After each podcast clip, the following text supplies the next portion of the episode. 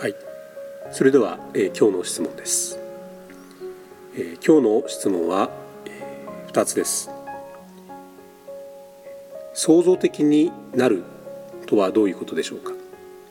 これが1つ目です。2つ目は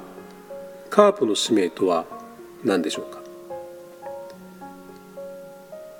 えー、この2つの質問について少し考えてみてください。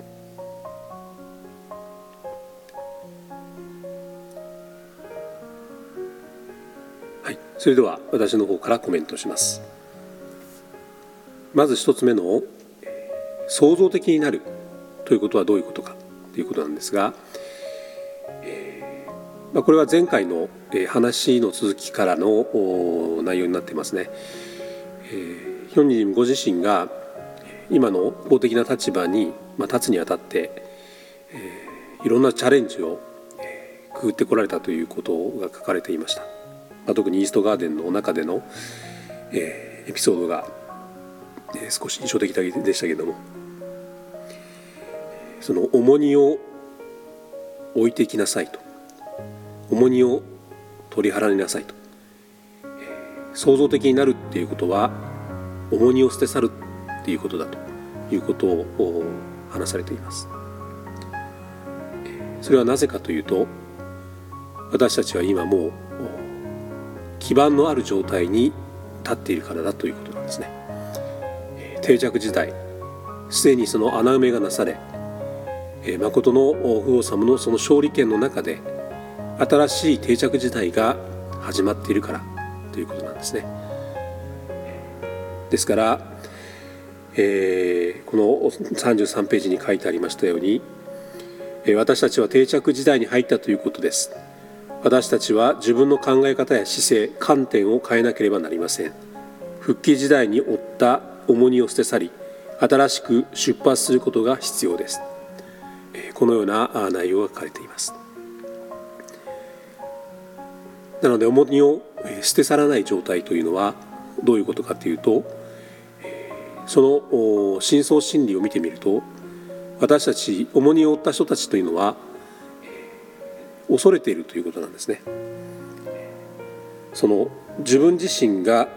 新しい世界に入っていくことを恐れている。過去の習慣を捨て去りその新しく創造的になる、まあ、そういうことに対してですね実は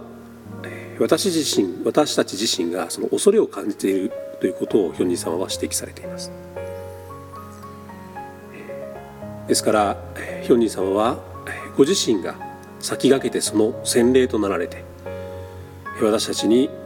その原稿一致型ですね言ったこととやっていることこれはヒョンジン様の中で一致されていらっしゃるわけですね。私たちにもそういう一致した姿を願っていらっしゃいますしですからその定着時代においてヒョンジン様が洗礼を立てられたように私たち祝福家庭のメンバーに対しても同じことを願ってらっしゃるということだと思います。それでは2つ目なんですがカープの使命は何か？ということですがここははっきりと福音伝道とエヴァンジェリズムという言葉が使われています。要するに伝道活動のことです。という表現がされています。これはヒョンニ様がこのカープという組織に、えーまあ、3つのことを、まあ、願われていた中の一つということなんですけどもコアメンバーを立てるということですね育てるということですね。やはりその何でもそうですけどもやはりその中心的な、存在というものがその組織には必要なんですね。で、えー、ヒョンジン様がその統一運動を見た時に